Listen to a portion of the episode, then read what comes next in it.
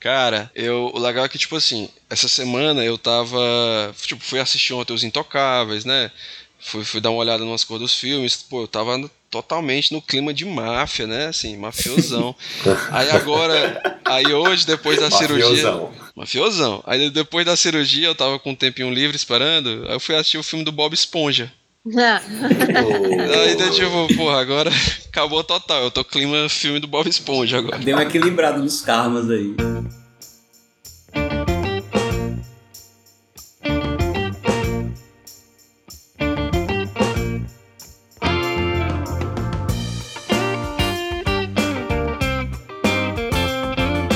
E rapaz, Sejam bem-vindos a mais um episódio do Vídeo Mania. Estamos já findando o ano e eu acho que a gente tem um episódio super especial para vocês. Um episódio, por sinal, ilegal na sua essência, e vocês vão entender por quê. E eu estou super bem acompanhado aqui com outras pessoas que com certeza já cometeram várias ilicitudes nas suas vidas e estão aqui para compartilhar com a gente, não é isso? Eu não vou me entregar. cara, como é, que, como é que tu me bota no meio disso daí? Pois é, cara. E o pior é que tem a tia Gracinha que tá ouvindo, né? Tia Gracinha, Olha... ele é um rapaz de bem. E as crianças que eu cuido, rapaz, ouviram um negócio desse? Oh, coisa linda. Olha, Vieira, contra mim você não tem nenhuma prova, só tem convicção. Você me respeita. Exatamente. E bom, gente, por que, que a gente fez essa abordagem? Não, peraí, vocês têm que se apresentar, pô. Se apresentem aí, pelo amor é. de Deus. Ah, é, né? É. Verdade. Fala, galera. Boa tarde. Espero que todos já tenham exercido aí o seu direito democrata, já tenham compartilhado dessa festa republicana, democrática que estamos vivendo hoje nesse domingo. Fiquem ligados aí no episódio, porque a gente vai falar de muita coisa boa. É, eu acho que é importante lembrar, viu, Gê?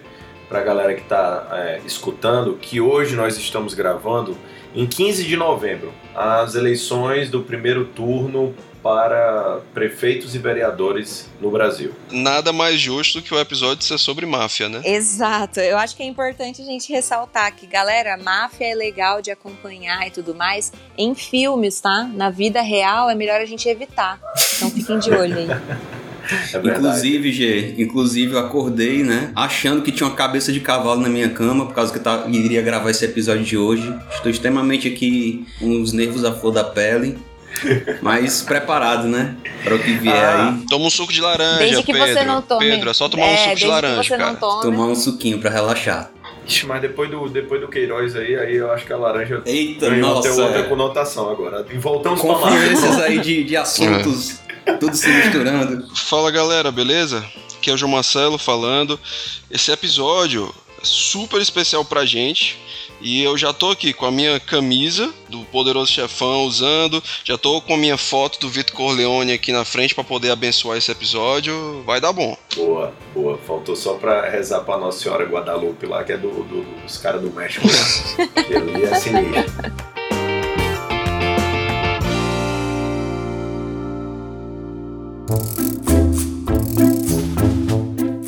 Nós vamos falar sobre filmes de máfia, né? Vocês já pegaram alguns pequenos spoilers aqui que essas pessoas maravilhosas deram.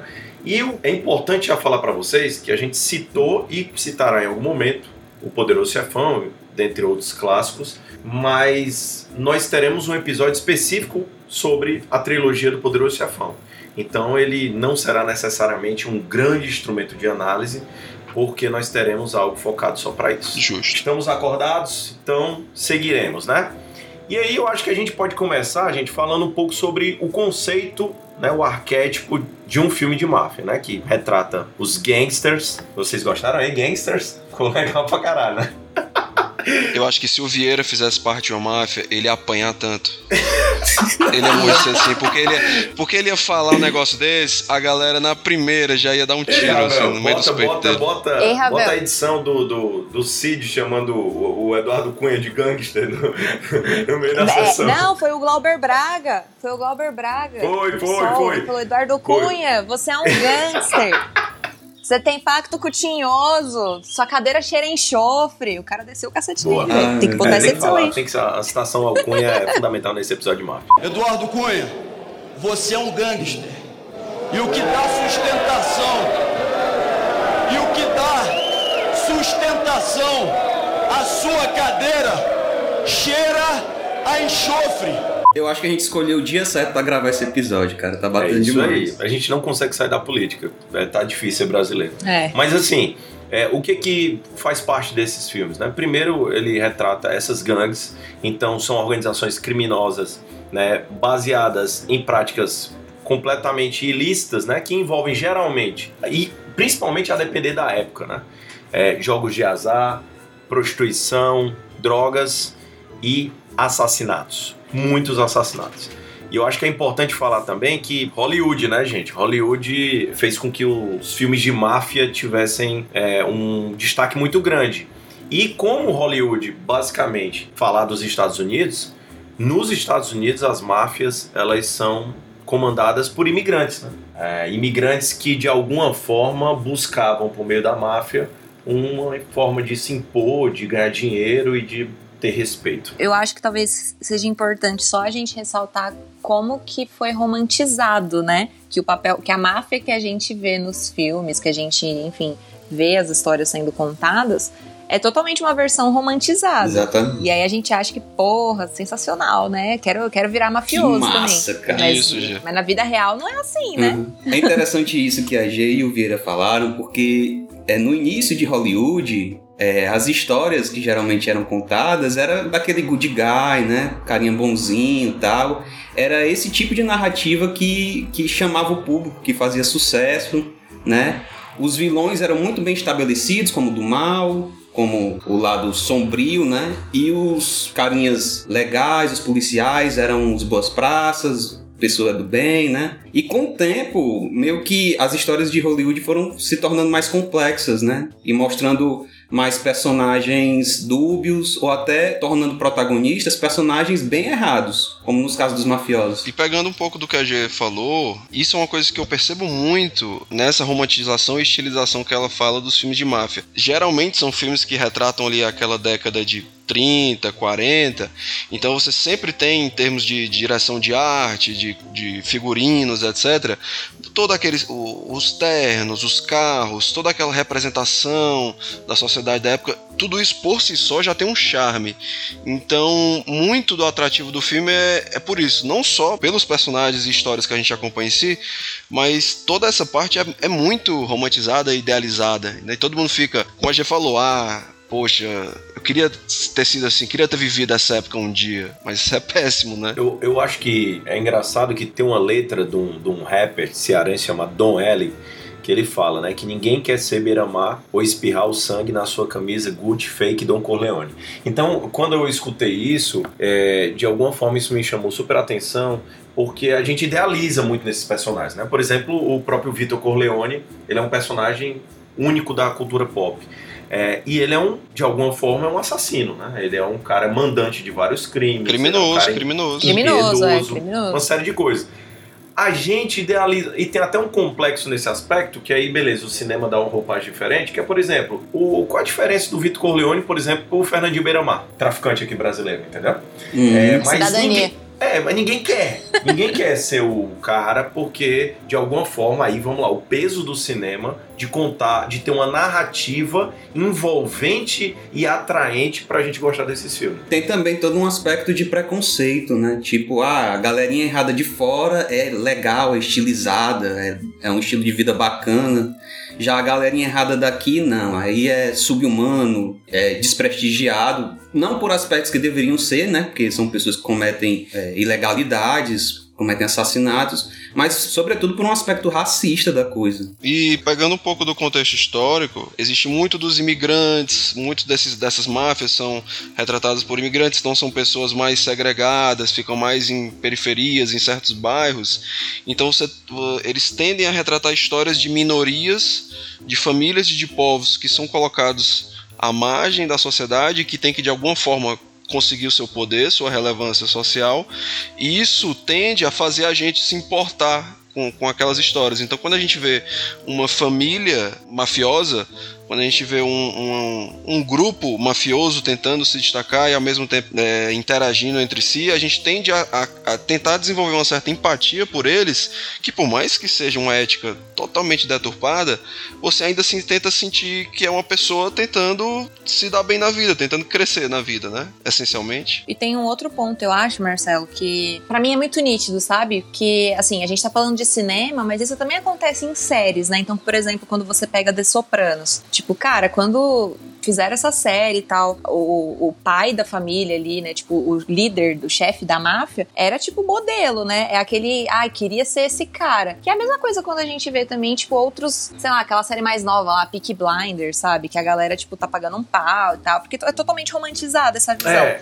E aí isso para mim é tipo assim, tem muito aquele ponto de, cara, olha quem que é o teu modelo, né, de vida. Uhum. Tipo, olha, desculpa, mas se você, se você quer ser essa pessoa, você tá com suas prioridades um pouco descalibradas, assim. E eu acho que a gente, essa questão da estilização, é, do querer ser o mafioso, etc., acho que deve muito à obra do Mário Puzo, do Poderoso Chefão, porque tem a construção dos valores, né? Muito forte, por exemplo, da figura do Vitor Corleone. Então, quando você pega, por exemplo, um filme, né? O remake lá do Brian De Palma, o Scarface. Cara, eu acho que ninguém gostaria de ser uma pessoa como o Tony Montana. Tá claro ali, é uma figura extremamente violenta, é, viciado em droga, intempestivo e um cara que não confia nem na própria sombra. Você não quer ser. Agora, quando você vê, por exemplo, o Vitor Corleone falando que um homem que não se dedica à família não é um homem de verdade, você já olha para aquilo e fala, pô, cara, esses caras têm valores similares ao que eu teria. Exatamente. Fazendo um pouquinho o papel de advogado do diabo, né? Por que, é que esses filmes fazem sucesso? Eu acho que tem muito disso mesmo. Tipo, são pessoas que, geralmente, a, a trajetória abordada no, nos filmes são de pessoas que estão tentando ali ganhar a vida, né? Fazer por si mesmos, muito, às vezes, naquele discurso de meritocracia, né? É, se construir sozinho, tá? E também tem alguns aspectos passados nesse filme que são realmente positivos, como você falou, a valorização da família, a valorização da cultura, né? É, do esforço, da coragem. O lance é quando a coisa realmente é, é assim deturpada, né? Não tem um senso crítico na, na apreciação do filme. Porque em muitos casos, mais uma vez voltando aqui no tema de preconceitos, né, racismos e tudo mais, você nota claramente como os personagens, eles são racistas, eles são preconceituosos. Com o outro, né? Com, com, porque é, um, é um, um mecanismo de pensar, né, deles muito tribal, tribal, assim, não, que não foi igual a mim mim, logo é inimigo. Em absoluto. Logo é, é o outro, bom. é inimigo e terá que ser exterminado porque é minha concorrência. Isso é muito difícil, né? De você conseguir alguma, alguma forma de diálogo num, num, num contexto desse. É, mas aí eu tenho só um ponto, talvez acho que sendo mais advogado do diabo ainda, é que assim, eu acho que nem precisa ir muito longe, sabe, Pedro, e tentar ver a crítica que tá por trás. A própria construção desses personagens já é a estrutura racista. Sim. Porque assim, bandido bom só é bandido bom desde que ele não seja um homem branco poderoso. Porque de todos esses exemplos que a gente tá falando aí, é tudo homem branco poderoso. Uhum. Corleone é Dom Vito é o branco poderoso, o Michael depois, o carinha lá do Peak Blinders, do Sopranos. Sim, sim. É, e tipo assim, Goodfellas. nenhum desses caras do Goodfellas, exato. E tipo assim, nenhum desses caras deveria servir como modelo, como motivação, inspiração de vida, porque esses personagens, eles são, eles foram escritos exatamente para mostrar o que acontece quando o cara é corrompido, seja corrompido pela ânsia do dinheiro, corrompido pelo poder, é isso. São personagens brancos, apesar de serem imigrantes, né, personagens de descendência italiana que ganharam essa reverberação e esse, essa facilidade de você se corresponder, né? Tipo, dos imigrantes, é o mais fácil do homem branco norte-americano se corresponder, é o italiano, porque também é branco.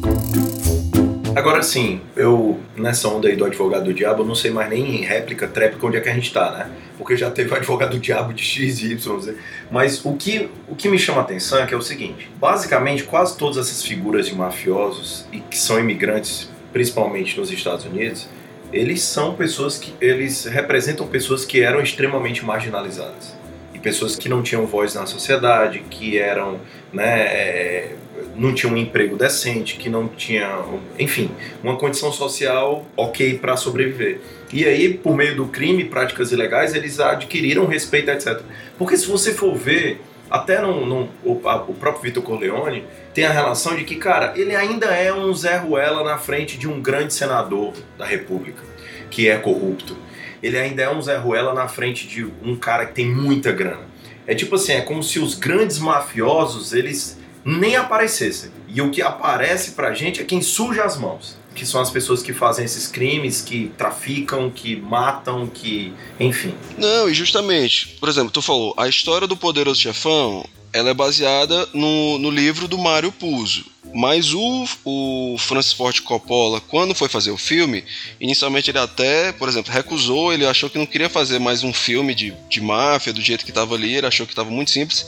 E depois, quando ele se convenceu de que realmente ia abraçar o projeto, ele viu ali uma oportunidade de não contar uma história simples sobre máfia, mas contar uma história sobre os imigrantes na América, sobre o sonho americano, sobre como tudo isso afeta é, a vida das pessoas que tentam conseguir isso e acabam se, se envolvendo em mil e um problemas, né? Que é uma, é uma parada mais universal, né? Eu acho que é por isso que fez tanto isso. sucesso. Por ter essa, essa parada de universalidade, Marcelo, eu acho que aí retorna para aquele lance de por que que no início de Hollywood os personagens bonzinhos era, era quem eram os protagonistas, né, e eram os filmes de sucesso, e de repente, ao longo dos anos, das décadas, a galera começou a se importar ou a preferir mais personagens é, complexos, né, redondos. Eu acho que é just... você deu a resposta, né? É, dentro de todos nós há uma espécie de fascínio pelo errado, pelo torto,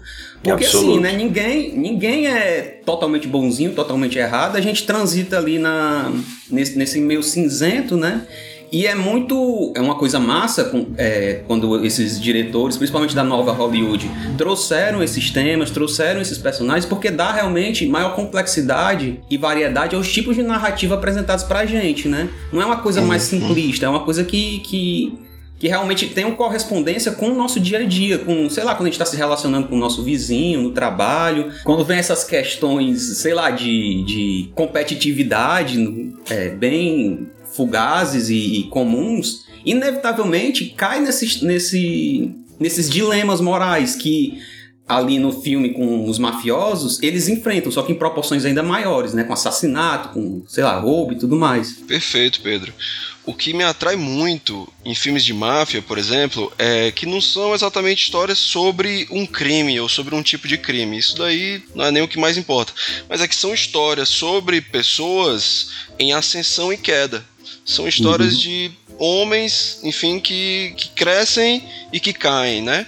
Então, por exemplo, eu acho fantástico você observar um filme como Os Bons Companheiros, que é um, um dos maiores clássicos desse subgênero de máfia, e você tem ali uma, uma certa glamorização, uma, uma, romantização do que é a vida dentro da máfia, com toda todas as o jeito que naquela época, por exemplo, o Martin Scorsese pensava que era um, para ser feito um filme de máfia, de acordo com a vivência dele.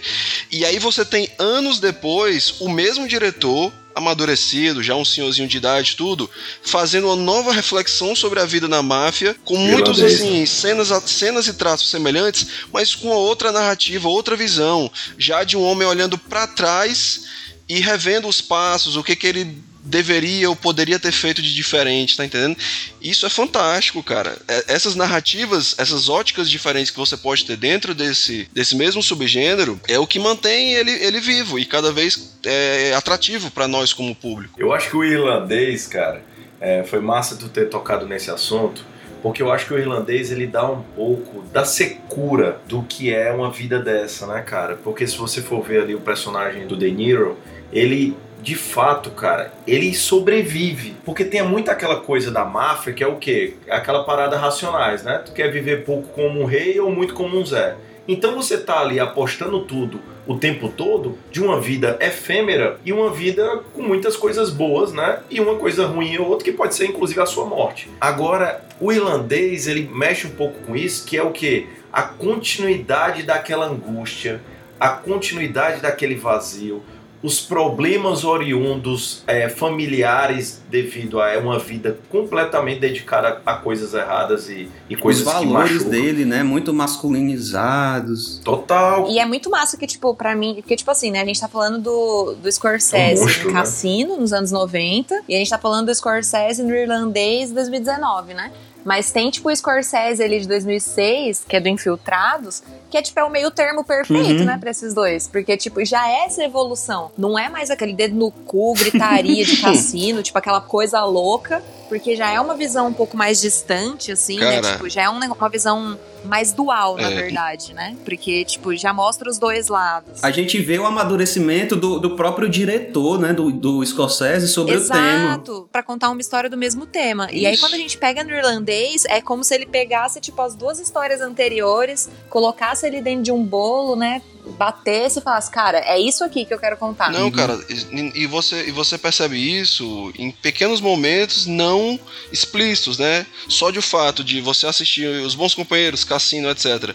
E o cara gostar de mostrar alguém batendo no outro, a hora que sai o sangue, a hora da peia, né? Comendo mesmo. É. E aí você tem no irlandês, na hora que alguém vai morrer, a câmera sai, a câmera se afasta e vai mostrar outra É, coisa. não, as mortes Fica- não são estilizadas. Isso, fica subentendido a coisa, mas ele não precisa mais evidenciar e deixar aquilo bem claro. E isso, tudo, tudo conversa, né? Isso dá mais uma vez o que eu tava falando, essa secura, cara. É muito bruto. É tipo assim, ó, tá vendo, cara? Não tem romance nisso. Gê, tu acha que as políticas é, do feminismo, hum, sei lá, indiretamente influenciaram o Scorsese, assim, porque dá pra se perceber claramente que é, uma masculinidade tóxica do início do, do- da carreira dele, de filme de mafioso, foram se diluindo e ele foi, sei lá, incrementando mais personagens femininas nos outros filmes. O que é que tu acha disso? É, eu, eu não sei se é uma, uma influência direta do feminismo, tá, Pedro? Mas assim, acho que a primeira coisa que a gente tem que falar, filme de máfia não é um filme que, historicamente, e que pelo próprio contexto mesmo, do tipo de, de gênero, né? Do tipo de história que tá sendo contado, não é um filme que vai priorizar a presença feminina. Uhum. Fato. absoluto. Tipo, não é o filme, assim, cara, teria muita possibilidade, né? Porque lógico que tem mulher envolvida na Claro. máfia. Tem pra caralho. A gente não sabe. Mas não é a história padrão de se contar. É. Então, tipo assim, não é, não é à toa que as mulheres que aparecem em filmes de máfia são totalmente coadjuvantes, né? São tipo. Ou são o objetivo lá, o, o motivo pelo qual a, a treta tá acontecendo, ou vão ser uma recompensa, ou é aquele papel ali que tá ali, sabe, só pra preencher as cotas de diversidade. Tipo, não é, não é mentira e acho que não é, não é um negócio que alguém fica surpreso, né, se a gente falar disso. Mas eu acho que, falando do Scorsese em específico, Pedro, nesses filmes que a gente citou, eu acho sim que é uma evolução dele, e eu não sei dizer se é em relação é, à influência feminista ou simplesmente, tipo, evolução de olhar mesmo, Uhum. sabe? Mudança de olhar, né? É, maturidade mesmo. Maturidade Porque- pessoal. Exato, maturidade pessoal, porque, tipo assim, beleza, quando a gente fala, tipo, cara, nele nos Infiltrados, que é de 2006, tem uma presença feminina ali que é de uma pessoa em específico, mas ela é um dos pontos do conflito, né, do filme. É, e, assim, e, e em nenhum momento esse conflito com essa personagem, ele é dito, né, explícito ali na, na tela, mas você sabe que existe. Aí quando você pega no irlandês, que tem a personagem ali, né, que é a filha do, do De Niro, Do Frank. Uhum. é, que é, Ela é chave, né? cara, Ela apaixonada. é chave. Que é apaixonada ali pelo personagem do Alpatino, porra, a, a mulher, porra, foda, velho. Ela tem, tipo, ali uma cena foda dela que ela destrói. Sim. Tipo, ali você consegue, sabe, direcionar muito o teu sentimento. E o silêncio dela, né? ela- Tipo, ela não Isso, fala nada, olhar. mas só os, tu é, o Exato, julgamento olhar. é muito São pesado. olhares de julgamento É pesado, e que é isso pesado. destrói ano após ano o personagem, o protagonista. Exato. Agora, uma coisa é fato, né? Pouquíssimo tempo de tela, né? Eu acho que é porque Sim. também tem um quê de verossemelhança que esses ambientes mafiosos e criminosos, realmente, eu acho que até de um contexto histórico, você não vê mulheres no front. E eu não sei se necessariamente é um ambiente que vale a pena você reivindicar essa representatividade. Mas eu acho, Vieira, que como a Gi falou, é tipo assim, inevitavelmente elas estão lá. Elas podem não estar exercendo esse É. papel, Isso, mas elas estão exato. exercendo outros papéis de igual importância, tá entendendo? Exatamente, Exatamente. Mas é que aí foi a escolha de qual história contar. Que é a mesma Exatamente. coisa. A gente, a gente já falou aqui, eu, ou pelo menos já conversei com vocês em alguns fóruns paralelos, sobre filme de guerra, por exemplo. A história. Ai, mulher não foi pra guerra. Não foi, mas a história que escolhem contar é sempre a do homem na guerra. Sério que não tem nenhuma história da mulher que fica em casa esperando o homem se fudendo pra contar? Que seria até mais interessante? E eu acho que é uma justificativa muito fraca dizer que ah, a mulher não curte filme de máfia. Como assim? Não, não curte, eu acho né? que curte, eu acho que é. Por que, é que você tá oferecendo pra, pra, pra galerinha querer assistir total, também, né? Total. Eu acho que isso é, isso, isso é mais um bloqueio antes de assistir os filmes mesmo. Ei, eu me lembrei, sabe de quê? É porque tem um lance de ser filme violento. Ah, a mulher não gosta de filme violento. Mentira também, isso é, é uma parada que a galera inventou aí. Total. Agora sim, Gê, tu falou desse negócio de contar a história por outra ótica. Eu me lembrei do filme lá do, da, da Sofia Coppola, né, cara? Que é O Estranho que Nós Amamos, alguma coisa assim, né? Total. Eu acho total. que é basicamente isso que tu falou, né? No meio de uma guerra e contar uma, uma parada de mulheres Exato. que estão numa casa sobrevivendo no meio de tudo isso, né? Exato. Tipo, cara, existem histórias que querem ser contadas, mas é tipo, é aquele velho lance da representatividade. O Adoráveis Mulheres é sobre uma família de mulheres aguardando o, o pai que foi pra guerra, né? E estão é vivendo aí. lá sem ele. É, é. Aquele filme do mesmo diretor de Drive, o Apenas Deus Perdoa, a mafiosa, né, chefona lá, é a mãe do cara, né? É pois é, mulher. é, gente, é tipo, assim, não, não se iludam, sabe? Tipo, ai, essa história não, não tem, não faz sentido uma mulher ser a personagem principal. Faz sentido, foi a escolha não contar. É tudo questão de escolha. Tipo, não, não vamos nos iludir e achar que a gente não faz parte disso. Não, e você tem, geralmente, nessas, nesses filmes de máfia, por exemplo, principalmente os, os italianos, né? A tradição de famílias italianas, elas valorizam muito a matriarca, a mama, né? Então você tem geralmente a representação de uma figura com, com grande influência sobre o, o cara principal, porque ele pode ser o chefe de uma máfia, mas ele é o filho de uma mãe, né? Em princípio. Então ele. Então você sempre costuma ter aquela representatividade de uma mulher que é carinhosa, que gosta sempre de manter a família unida, que quer fazer prepara a comida ali, que quer sempre estar tá controlando como está o filho, tudo. Isso também é um, uma certa representatividade que tem no, nos filmes, desse estereótipo. Cara, uma, e uhum. uma coisa que me chama a atenção é que, tipo assim, acho que durante muito tempo esses filmes não conseguiam retratar o, a, a, vamos supor, a sutileza dos problemas mentais que envolvem esse ramo, né?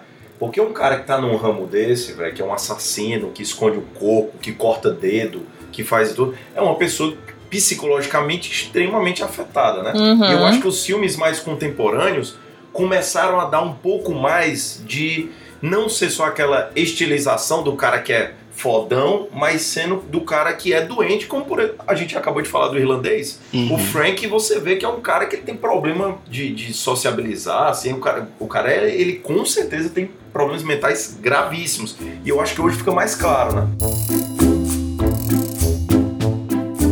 Eu acho que entra aí, Vera, a, a, discussão sobre o cara é doente ou o cara foi adoecido nesse ambiente, né? Por conta desses valores, por conta dessa, mais uma vez, masculinidade é. tóxica, né? É muito interessante realmente isso, linkando também com o que o Marcelo falou agora há pouco sobre as mães, porque é tipo assim, ah, o papel da mãe, ela tá lá colhendo os filhos e tal, mas ela muitas vezes sabe muito bem o que é está acontecendo ali e apoia. Encobre, passa pano, né? E vai muito do que a gente tá falando. Cara, eu gostaria muito de ver um filme com a protagonista sendo uma dessa, dessas mamas aí, tá entendendo? Que tipo assim, cara, através do que me foi posto aqui, da minha, do contexto em que eu exerço a minha funcionalidade, eu também exerço uma, um, uma forma de poder, porque é ela que cria essa galera, né? Ela que também, de, de certa forma, ensina os valores, né? Transmite os é, valores. tem um filme, tem um filme que se chama é, Rainhas do Crime, que, que a, a ideia é essa, é tipo, é que sejam mulheres como chefes da máfia, sabe? Em Nova York e tal. Tipo, elas passam a tomar conta dos negócios dos maridos depois que eles são presos. E, tipo, cara, é isso. Quanto, quantas vezes que isso não acontece? Tipo, real, assim, a gente não sabe, porque não é a história que é contada. Não, cara. No Brasil. Se você for ver é, na política, a galerinha do PCC pô. é presa. Total, né? No Brasil, a galerinha do PCC, do Comando Vermelho, é presa. Quem fica no poder é as namoradas mulheres Sem é, emitir total. nenhum tipo de opinião, já emitindo para um caralho. É, se você for ver, a mulher do Cunha estava envolvida a Michelle Bolsonaro estava envolvida. Cara, não Exato, existe esse negócio de, ah, não, a, a minha mulher é pura. Não, não tem essa, não, é. É, a minha mulher é pura e não acontece nada. No, ela tá no jogo, velho. Ela tá no jogo e tá no jogo no tanto quanto o cara. Você é louco. Até porque se separar, fica 50% pra casa. Sim, total. E assim, é massa o cassino porque é, é mostrado a forma como a Sharon Stone exerce o poder de uma forma ainda mais. É, ampla e, e, complexa do que o homem pode mostrar. Porque o homem tem muito aquilo ali só da força. Força não, ela mostra além do, do da assertividade de, de, aguentar, né? Tem um lance da sexualidade, tem um lance da manipulação. Inclusive, é bom você assistir filme de mafioso sobre o, o é, olhos é, de estereótipos que homens gostam de colocar em mulher, né? Mulher é bicho que não confia um no outro. Uhum. Aí você assiste filme de mafioso, homem é bicho que não confia um no outro, porque as tretas da máfia é tudo sobre isso né? Total, e é basicamente essa questão da lealdade e do respeito, né, cara? Sempre aparece. Uhum. Então, olhem os filmes de mafiosos com esse olhar é, é, preconceituoso que vocês têm com a mulher. Analisem com o mesmo olhar com o homem, para você ver como você é preconceituoso ao, ao, ao ser sexista, Ai, né? porque a mulher faz escândalo. O que, que é o Alpatino? Que, que é o Alpatino fazendo escândalo em absolutamente todo o filme dele? Tá doido? Gritando direto. É o Joe Pesci. Gritando? Pega 99,9% dos personagens do Joe Pesci. Se você, se você disser que ele é engraçado, ele faz um escândalo sobre isso. Ah, é. E é engraçado que é tipo assim, tu falou 99,9, né? Porque esse 1% em 0.1 vagabundo é exatamente o irlandês, né, cara? Que ele faz um é... personagem completamente diferente do estereótipo que ele mesmo criou. E que, por sinal, para mim é um o, é o melhor o personagem. É o melhor, é o melhor personagem, personagem do filme. Cara, é muito É o melhor é personagem bom. do filme. Melhor atuação. Sinistro, cara. E eu acho que, inclusive, o Scorsese brinca com isso. Porque todo mundo espera um Joe Pesci. Eita, lá vem o Joe Pesci. Aí o cara lá vai lá e subverte tudo. Neurótico, neurótico. Lá isso, vem o baixinho nervoso. Porque o cara, agora que eu tava, eu tava pensando sobre isso, o Scorsese gosta desses caras, né, cara? Se você for ver, o Toro Indomável é um desses caras. É, o, o Travis Bickle é um cara doidão também ele gosta desses caras meio maluco da cabeça. Ele gosta né, muito véio? de estudos de personagem, né? Que aí é outra discussão Total. pra gente entrar.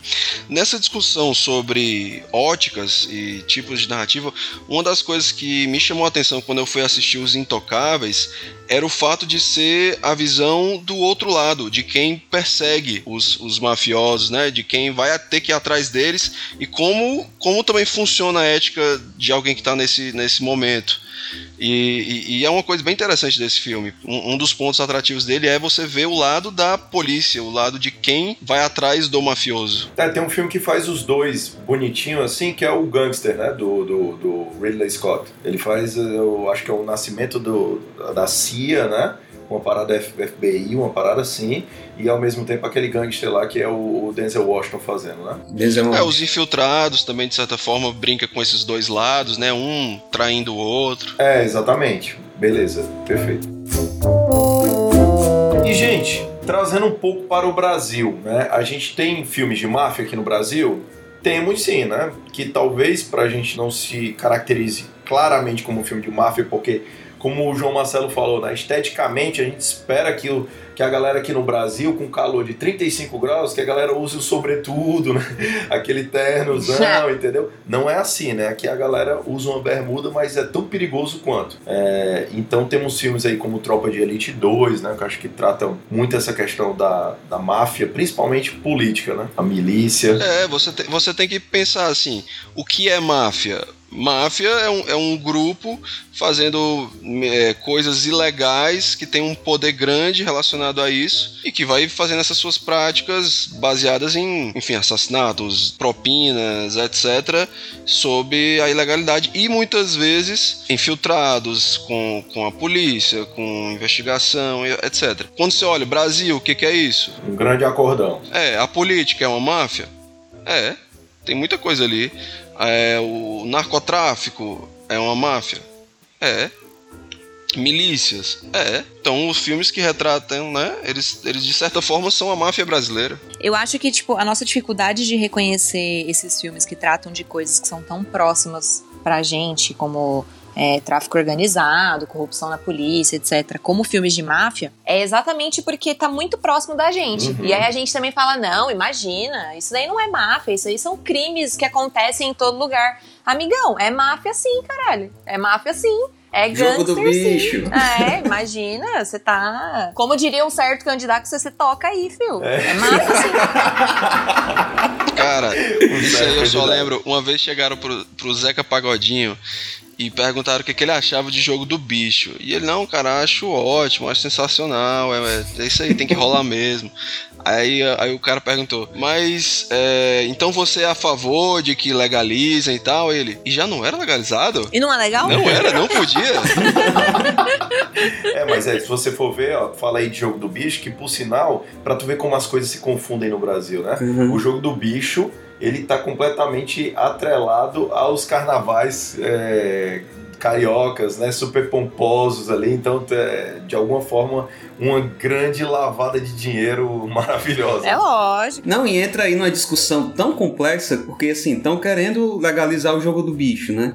E aí, cara, é, quantas outras possíveis máfias já foram legalizadas antes, né? E a gente normalizou. É, é, muito complexo esse assunto, tá entendendo? Por que que alguns assuntos, por que que em alguns negócios existe uma dificuldade maior de se legalizar? Aí você entra aí na, na maconha e tudo mais, né? Há todo uma, um peso, né, é, é, de, de estereótipos mesmo. Muita gente se alimenta disso também, né, cara? É importante Sim. falar isso, né? Muita gente se alimenta do fato de ser ilegal. E, e, gente, vamos aí. Vocês sabem que jogo do bicho não pode rodar quando tem feriado religioso, por exemplo. Se é domingo de Páscoa, etc., é o dia que não tem jogo do bicho. Jesus então, tipo Christ. assim, é exato. Tipo, cara, é um negócio que tá ligado, existem muitas pessoas envolvidas. A gente tá sendo ingênuo se a gente acha que não rola nada nesse sentido aqui, porque, ai, porque aqui, né, tipo, que isso, máfia tropical, a galera vai usar bermuda, regatinha? vai, cara, vai. A gente vai. só tá escolhendo não ver.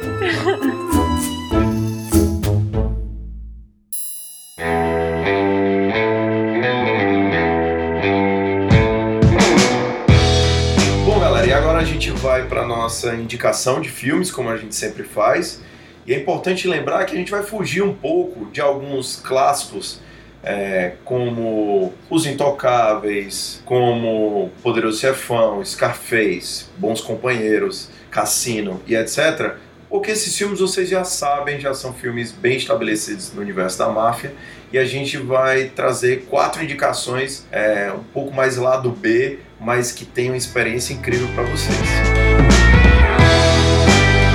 Gente, então vou começar aqui. O filme que eu vou indicar hoje para vocês é Os Infiltrados do Martin Scorsese. When I was your age, they would say we could become cops or criminals. What I'm saying is this. When you're facing a loaded gun?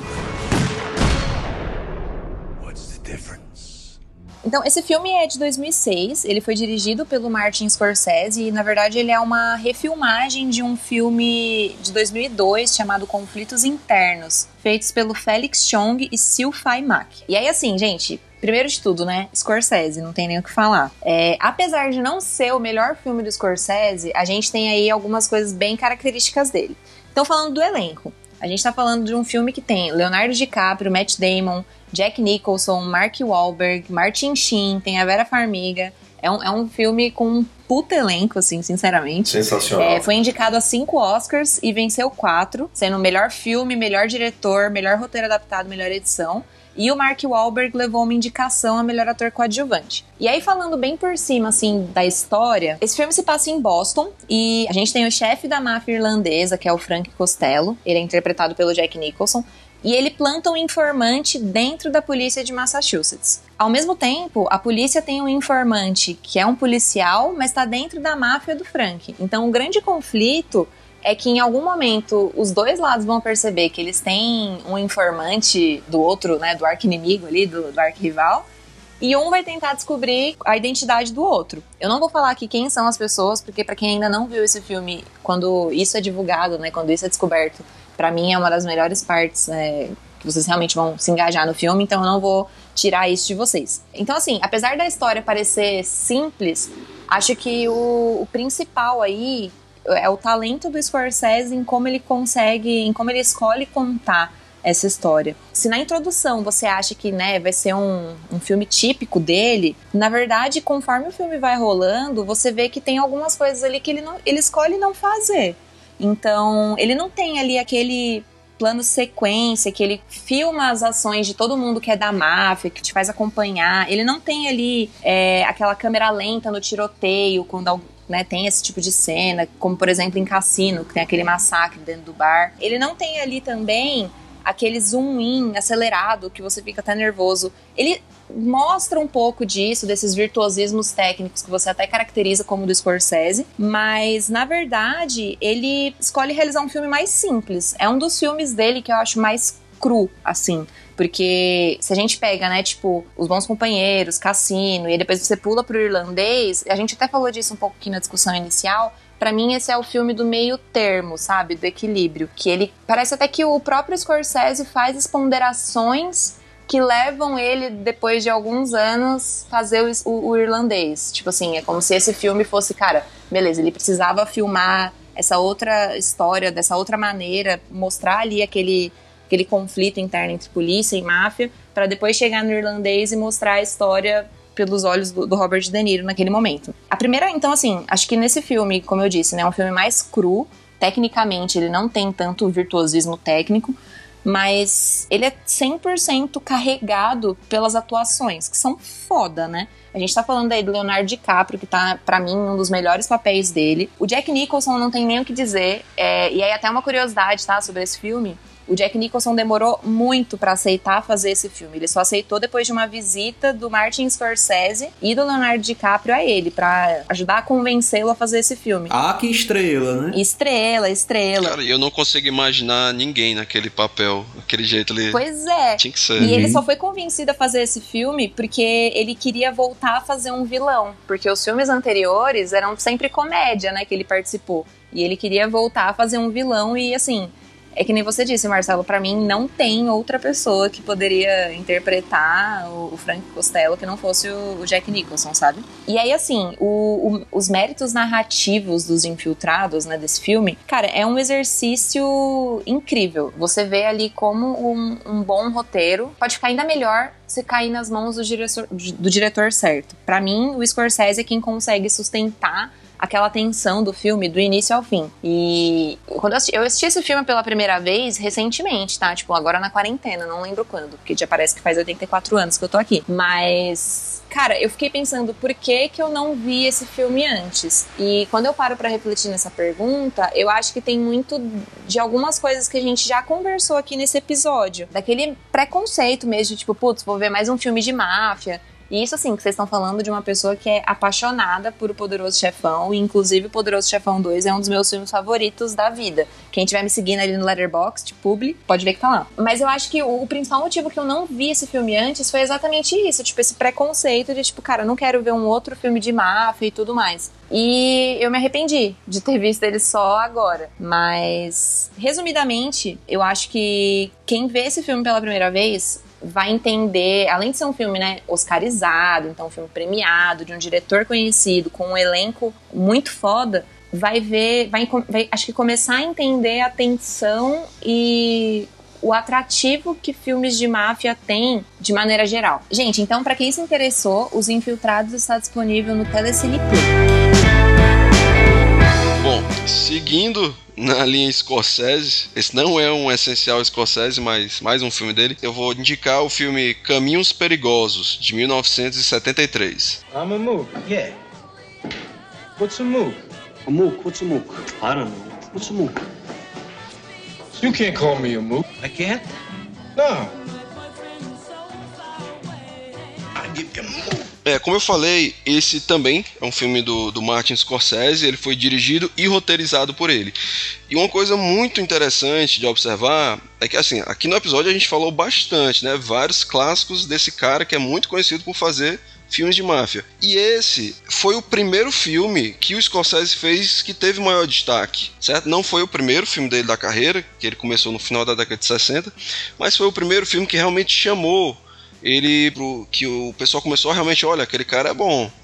E, e é, é, muito legal você observar assim, quase de trás para frente, algumas características que marcam a filmografia dele e os filmes de máfia que ele já começa a apresentar nesse filme, no Caminhos Perigosos. É, no filme a gente acompanha a história do Charlie e do Johnny Boy, que são vividos pelo Harvey Keitel e pelo Robert De Niro. Eles são dois amigos que vivem dentro de um, de um esquema mafioso, de cobranças e pagamentos, mas eles são totalmente diferentes no temperamento e no comprometimento dentro da máfia. Essa máfia ela é comandada pelo tio de um deles, pelo tio do Charlie.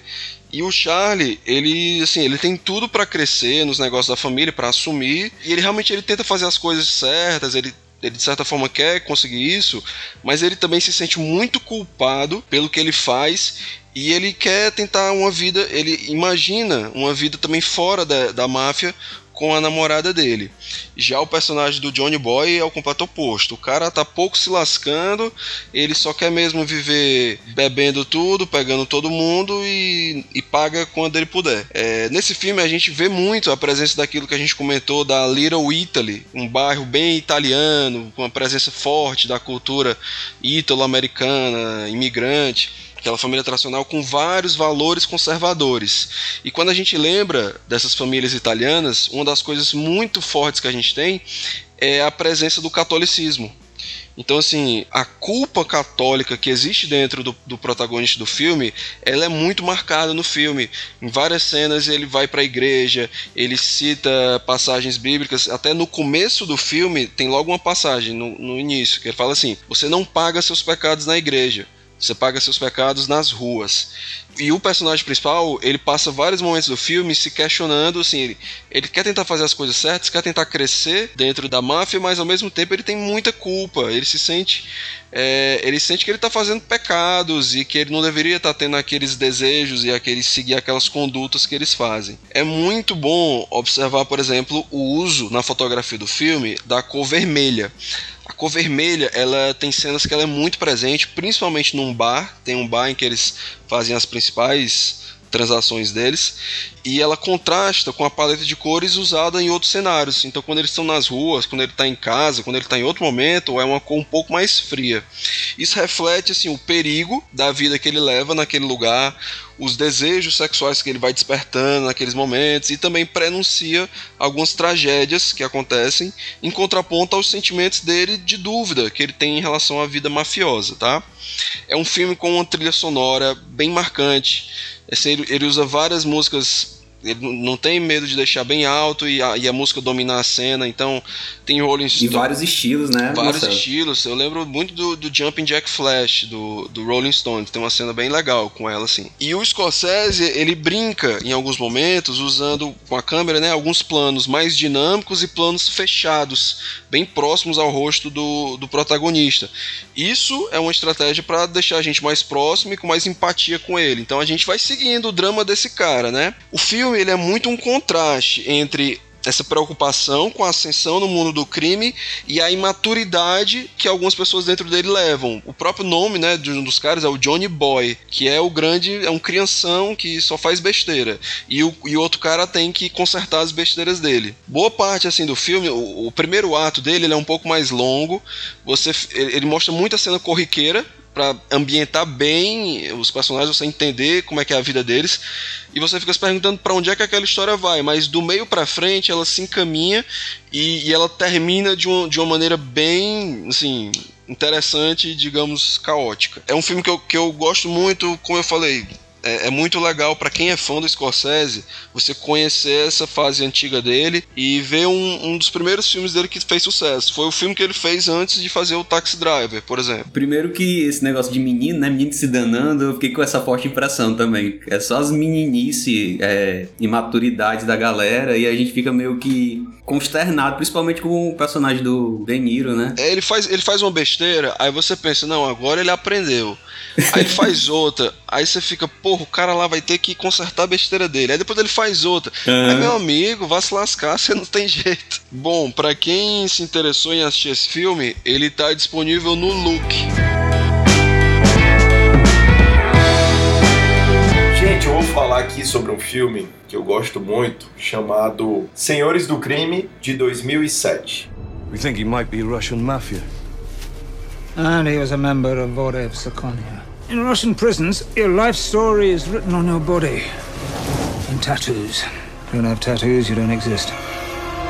Bom, esse filme é um filme do Dave Cronenberg, é um diretor canadense que, por sinal, não faz filmes normais. Ele faz filmes mais malucões, malucões da cabeça, como por exemplo A Mosca, como Crash, como Scanners e outros filmes afetados. Mas ele fez esse filme sobre máfia, é um filme de máfia russa, né, que vai retratar aí uma outra máfia, que é a máfia Vori e Zakoni. E a história é uma história super simples. Uma jovem morre e essa jovem tem alguns segredos que envolvem uma família mafiosa. E aí o que que tem tão, de tão especial nesse filme, né? É, primeiro, ele retrata um ambiente de máfia muito conhecido. Vocês vão ver em vários outros filmes, que é o quê?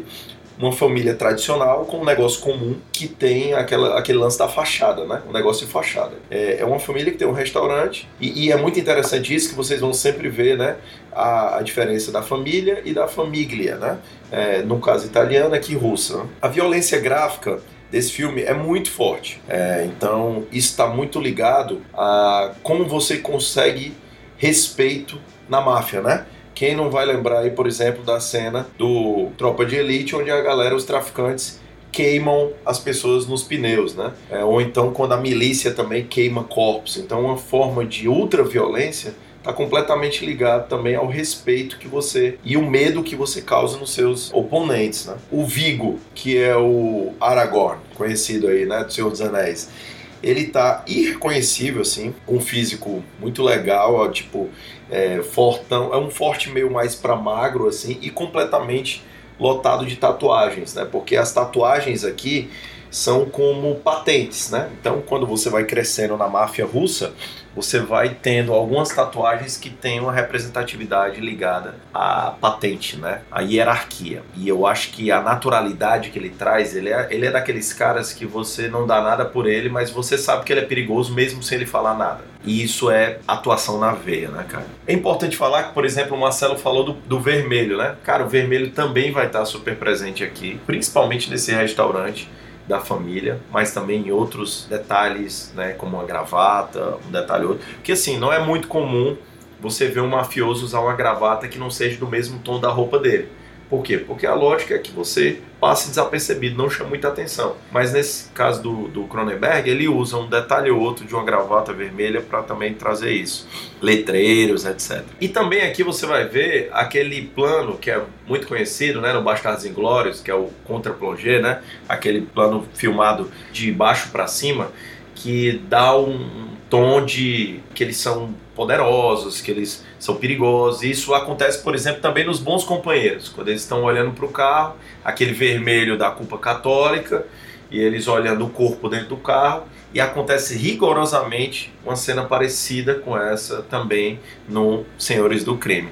É um filme muito massa, é uma hora e quarenta de filme. Tem uma cena específica que quando vocês assistirem essa cena, vocês vão saber o que, que eu estou falando, que é de tirar o fôlego e é espetacular, é muito bem filmada, que dá aquela sensação de meu Deus do céu, né? Esse filme tem algumas algumas cenas que levam a gente ao limite do asco, né? De estar tá vendo algo muito violento, do jeito que eu gosto. E é isso, sejam felizes e podem se afetar com esse filme maravilhoso. Bom, gente, onde é que você consegue achar esse filme para assistir? É, no momento, ele não está em nenhum desses streams aí ou na internet que você pode é, assistir, né, alugando, etc e tal. Então, como esse episódio é um episódio de máfia, fica subentendido como é que você vai conseguir assistir esse filme, tá bom? Sejam bem felizes. É, galera, eu vou falar sobre Gomorra de 2008 quello che ho fatto l'ho giocata sempre perché era con Mannà, ma ora non fa per me.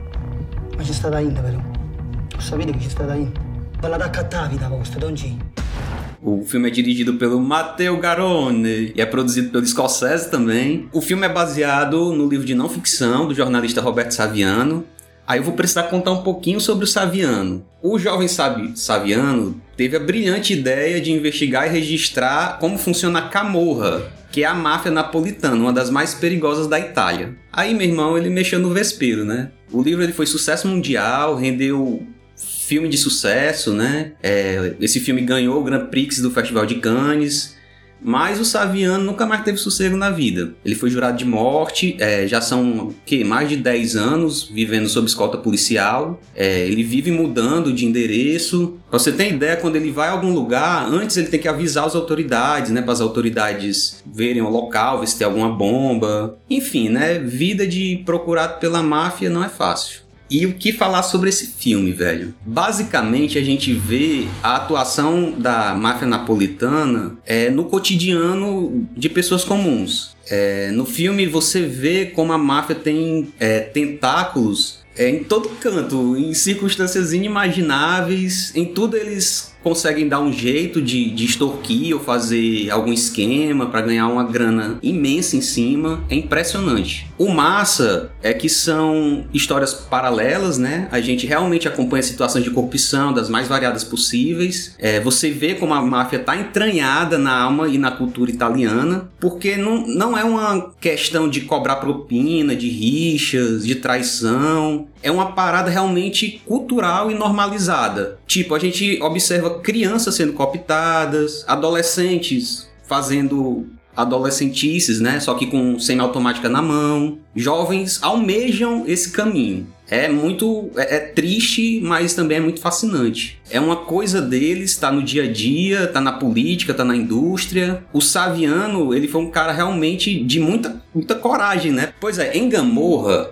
a gente testemunha de uma forma muito áspera esse mundo. Aqui não há glamour, é, de caras com roupa de marca, cabelo bem penteado. Não, pelo contrário. As pessoas parecem de verdade, elas suam, elas usam bermuda, roupa de time de futebol. Porque, enfim, né? Elas estão interpretando situações é, incrivelmente verdadeiras. Para você ter noção, o descaramento é tamanho que no filme teve mafioso interpretando a si mesmo. Tem duas situações no filme que eu acho que, em particular, que, que representa muito essa dicotomia da máfia, né? Do, do, do lixo ao luxo. É, a primeira são os mafiosos articulando um esquema de tráfico de lixo tóxico. Isso mesmo, lixo tóxico. Eles conseguem arranjar um jeito de ganhar grana com isso. E a segunda, que é o auge, né? É a falsificação de roupas de alta costura. Eu nunca imaginei que mafiosos estariam metidos com isso, mas faz total sentido, né? Numa cena muito emblemática, que eu lembro bem, o costureiro, ele tá lá, né, suave, assistindo TV, assistindo uma premiação é, é, de cinema muito prestigiada, que muita gente conhece, né, já viu por sinal. E quando ele se dá conta, aparece uma atriz muito famosa usando um vestido, né, provavelmente caríssimo,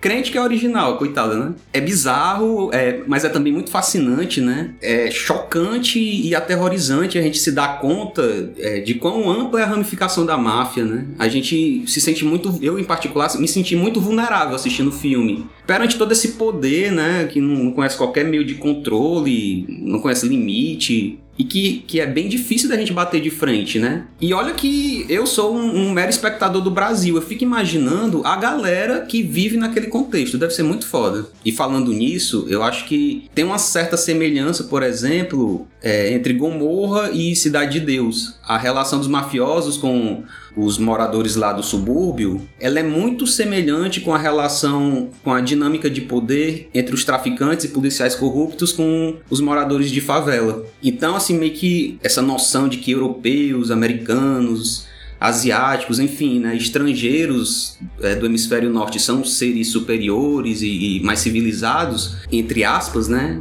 Vai pro Beleléu aqui. Quando você confere o filme, você vê que é todo jeito como a gente. É um, um exercício bacana de quebra de preconceitos. Estabelecidos pela própria mídia, né? É um filme que deixa esse gosto amargo na boca. É, sei lá, é muito desconfortável. E é isso, a minha indicação. É, o filme ele não tá disponível, por enquanto, em nenhuma plataforma é, de streaming. Mas geralmente ele aparece em especiais sobre temas de canais é, por assinatura, em, em, mostras de cinema, acho que vale muito a pena você guardar esse nome, Gomorra de 2008.